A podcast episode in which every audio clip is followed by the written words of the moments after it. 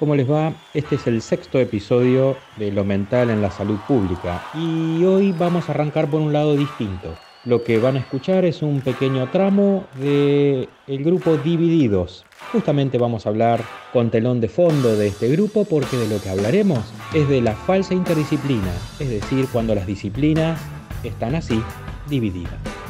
Y vamos a usar eh, un tema que se llama ¿Qué ves? Un tema con fuerza musical y que plantea qué estamos viendo detrás de lo que vemos, qué hay detrás de ahí. Y a su vez en una versión que lo acompaña alguien que no es del palo, que es de otra disciplina, de otro cantar, un folclorista. Les dejo la sorpresa para el final. La interdisciplina trata de un campo que tiene buena prensa pero poco saber no cualquier cosa es una interdisciplina y no por el hecho de juntar personas que pertenecen a saberes distintos tenemos ahí un trabajo interdisciplinario. Tenemos al menos tres falsas interdisciplinariedades, las trabajamos pormenorizadamente en el libro del que les he hablado, pero ahora las voy a referir a cada una de estas falsas interdisciplinas que allí procesamos más con ejemplos y demás. Le llamamos a veces interdisciplina al hecho de que en, un, en una oficina o en un espacio cualquiera hay saberes distintos. ¿Es eso de por sí una interdisciplina? Bueno, si trabajan confusionalmente no. Por ejemplo, si yo pongo un grupo musical cualquiera, como lo que estamos escuchando, y cada disciplina toca lo que le parece, sin pensar en lo que está haciendo la otra, probablemente tengamos algo que sea cualquier cosa menos algo que nos guste, algo que sea musical y que nos resulte eficiente a los oídos. Evidentemente, juntar ruido no es una canción. Para que hubiera una canción tenemos que hacer que las melodías, las armonías y todo lo que rodea al conjunto de voces e instrumentos adquiera una conjunción, un trabajo de conjunto ese trabajo es esforzado y requiere salir de lo confusional, es decir, de la idea de que cada uno hace lo que le parece. Hay una segunda idea de confusión y que tiene que ver con la idea de que hay una de esas disciplinas que debe mandar sobre la otra. De esto hablamos en el anterior episodio, pero me voy a concentrar en esto. Pongamos que en el tema musical el baterista o el guitarrista o el bajista dice yo mando. Ustedes, yo les voy a decir cuando participan. ¿Eso funcionaría acaso? Bueno, en alguna canción probablemente o en algún instrumento y aún siendo este un genio, va a necesitar que los otros hagan su propia creación y desarrollen su propio instrumento y establezcan su participación en la melodía y la armonía del conjunto. Evidentemente, no hay forma de crear una interdisciplina desde el autoritarismo. Para que el saber sea tal y sea superior al de la disciplina, debe haber circulación del saber. No estoy diciendo nada del otro mundo. El autoritarismo en salud mental es como esa canción en la cual el grupo se termina descomponiendo porque uno de sus miembros cree que se la sabe todas. La canción dice cuando la mentira es la verdad. Bueno, hay una tercera forma errada de interdisciplina que nosotros le llamamos esquizoide. Y es cuando, además de que eh, todos hacen lo que se les ocurre, cada uno funciona independientemente, a tal punto funciona independientemente que termina metiéndose en el terreno ajeno. Entonces, llevado a nuestro tema musical, pongamos por ejemplo que quien establece el ritmo se ponga a hacer solos y el que hace solo se ponga a hacer el ritmo y el que acompaña la voz se ponga a sostener la armonía y así sucesivamente. Bueno, evidentemente eso puede funcionar cuando está orquestado, es decir, cuando eso es parte de la organización del núcleo temático. En la interdisciplina ocurre lo siguiente, cuando cada eh, una de ellas cree que tiene su propio speech y lo independiza de los otros y funciona por aparte, sin ninguna forma de articulación y se escinde de las demás, es cuando justamente ahí ha dejado de existir la interdisciplina como tal. ¿Cuáles son los antídotos? Incluso en escenarios donde se requiere un saber muy especial. En el tema que nos está acompañando van a encontrar un folclorista que es Jaime Torres, que introduce un charango en un tema de rock. ¿Cómo es que puede hacerlo? Eh, bueno, bien, puede hacerlo primero porque escucha. Segundo, porque seguramente su saber es tal que le permite internarse en un campo que le es ajeno, desconocido prácticamente.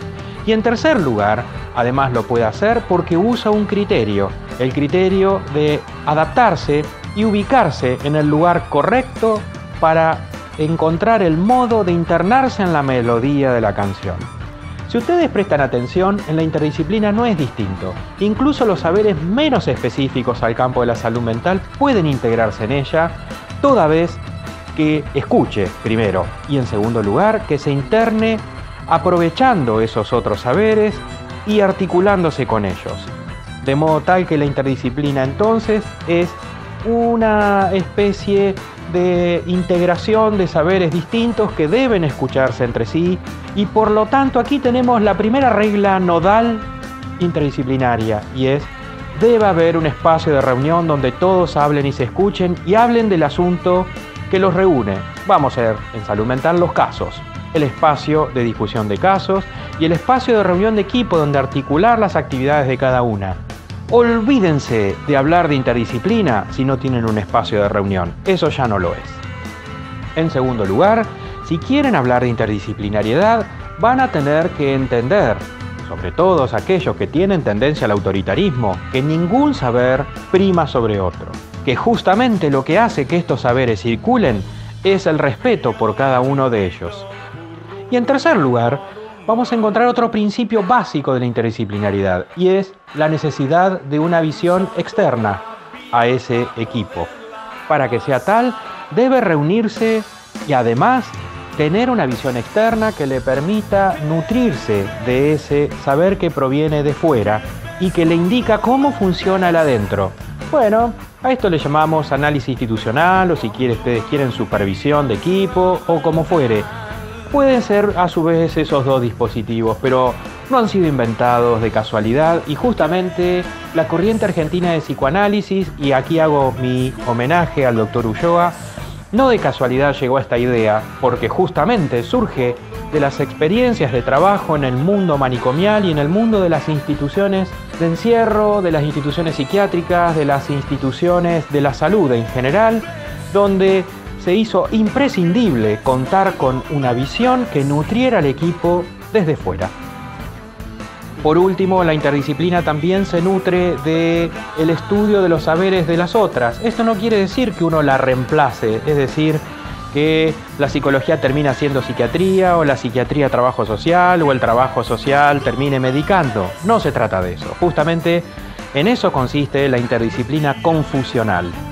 No, el modo confusional no, pero sí los psicólogos y psicólogas debiéramos saber todo lo posible de neuropsicología, los psiquiatras debieran saber todo lo posible de eh, la inclusión social de la persona y de los mecanismos para lograrla, y los trabajadores sociales deben saber herramientas mínimas de detección y diagnosis de patología, de modo que si van a una casa y justo no hay ninguna persona de la psicología o la psiquiatría, pueda detectar si ve a alguien que está mal o que está en una crisis e incluso pueda contenerla hasta que llegue a alguien que pueda hacerlo profesionalmente. De modo tal que entonces las disciplinas deben seguir capacitándose en el trabajo en equipo, en la instancia de supervisión o de análisis institucional o ambos y además deben capacitarse entre sí, es decir, deben tener un espacio de capacitación de conjunto donde las disciplinas se escuchen y escuchen los saberes que de ellas emanan. Por acá va la cosa, así que ¿qué ves? Y vemos que la mentira es realidad toda vez que hablemos de equipo y que solo haya ahí disciplinas que trabajan en el mismo espacio físico. No estar en el mismo espacio físico puede ser que haga que un equipo funcione. Ahora, estar en un espacio físico no garantiza nada respecto de que un equipo sea tal. Con esto terminamos nuestro sexto episodio. Les agradezco la participación y los comentarios que quieran hacer. También eh, que hagan extensivo esto a cuando ustedes quieran, personas que crean que les puede servir o interesar. Y desde ya les recomiendo una lectura más pormenorizada de todos estos temas en el libro Inclusión Mental 2, donde trabajamos en dos capítulos específicamente todo este asunto de la interdisciplinariedad para la implementación efectiva de la Ley Nacional de Salud Mental, que es lo que aquí nos reúne. Hasta la próxima entonces y que sea inclusión la salud.